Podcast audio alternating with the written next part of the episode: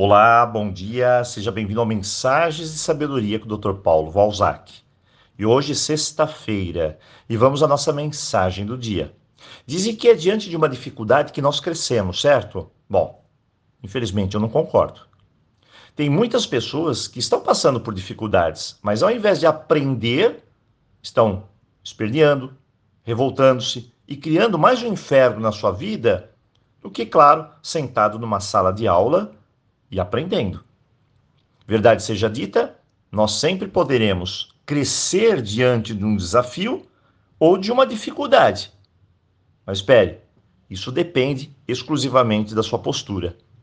Eu conheço pessoas que, inclusive, se vangloriam de tanto terem sofrido na vida. Mas no fundo, bem, no fundo não aprenderam nada com isso. Então não basta simplesmente eu sofrer.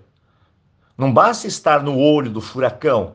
Eu preciso aprender a lidar com tudo isso e levar desse momento um aprendizado. Tem muitos que dizem que só porque somos velhos devemos ter sabedoria. Mas isso é uma piada. Sabedoria é algo conquistado. E é só para aqueles que aprenderam com as dificuldades da vida. Então não se engane. Eu tinha um professor de meditação que sempre me dizia: dificuldades sempre vão te encontrar. Onde quer que você esteja. Quando aprender a lidar com elas, elas não retornam mais. Então, algum tempo atrás eu me deparei com uma grande dificuldade na vida. Sabe aquele desafio na escala de 1 a 10 que chega quase lá no topo? Bem, foi uma dessas. Então eu sentei, pensei, pensei e cheguei a uma conclusão. Eu vou encarar, eu vou olhar nos olhos do desafio. Amedrontado, é claro, sem saber ao certo o que fazer. E aí eu perguntei: o que você quer de mim? E o desafio olhou no meu olho e disse: Eu quero que você cresça mais nada.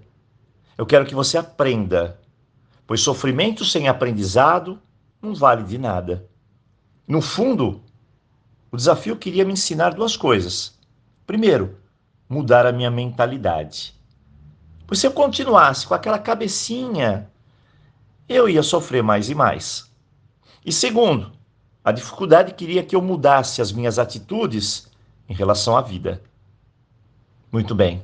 Mas aí eu fui mais forte e disse: e se eu não fizer nada disso?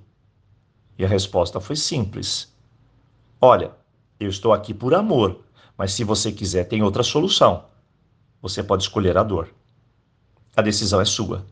Bem, ficou claro que ou eu tinha de aprender ou ia sofrer mais.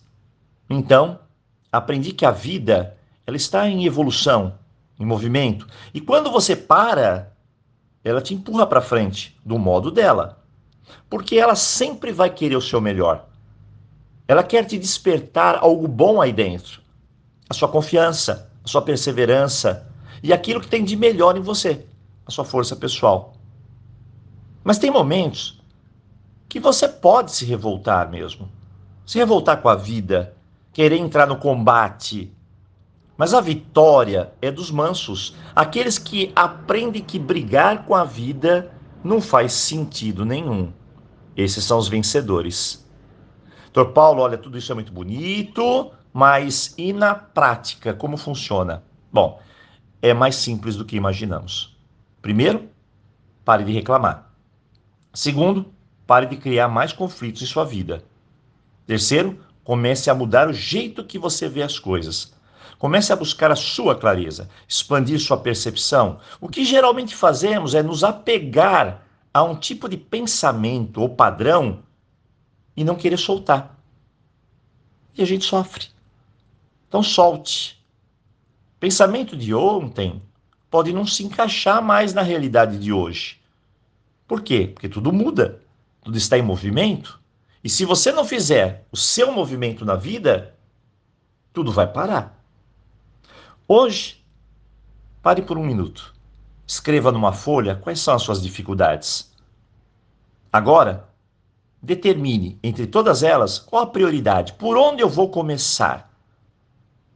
uma por uma, uma de cada vez, e traga para sua mente soluções. Escreva todas as soluções que vierem aí na sua cabeça. Quanto mais, melhor. E no final, seja crítico. Olhe para as soluções, identifique quais na sua realidade podem te ajudar.